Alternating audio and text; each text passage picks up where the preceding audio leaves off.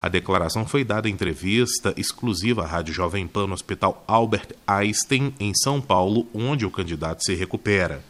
Jair Bolsonaro rebateu a entrevista do delegado da Polícia Federal Rodrigo Moraes que o agressor Adélio Bispo de Oliveira agiu sozinho. Bolsonaro disse ainda que vai mudar a legislação penal para aumentar a punição em casos de tentativa de homicídio. Vamos ouvi-lo. Ouvi dizer, não tenho certeza ainda, a Polícia Civil lá de Juiz de Fora está bem mais avançado que a Polícia Federal. Que o depoimento que eu vi do delegado da PF que está conduzindo o caso, realmente um depoimento para abafar o caso. Eu lamento, dá a entender até que age em parte como uma defesa do criminoso. Eu não quero que inventem um responsável. Dá para apurar o caso.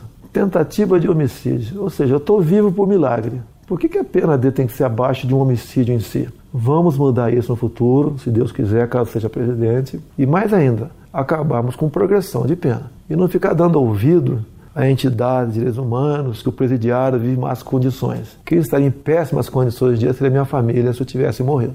A entrevista de Jair Bolsonaro foi gravada antes da divulgação da nova pesquisa Ibope com os números na disputa pela presidência, que mostram um candidato do PSL na liderança com 28%.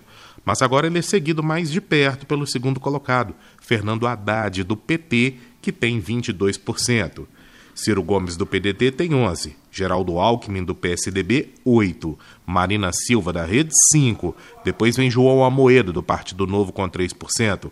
Álvaro Dias, do Podemos e Henrique Meirelles, empatados com 2%. Guilherme Boulos, do PSOL, com 1%. Cabo da Ciolo do Patriota, Vera Lúcia do PSDU, João Goulart Filho do PPL e Emael do DC não pontuaram na pesquisa. Nas simulações de segundo turno, Bolsonaro perde em todos os cenários para Ciro Gomes, Marina Silva, Geraldo Alckmin e Fernando Haddad. A pesquisa ouviu 2.506 eleitores entre sábado e domingo. A margem de erro é de dois pontos. Repórter Patrick Vaz.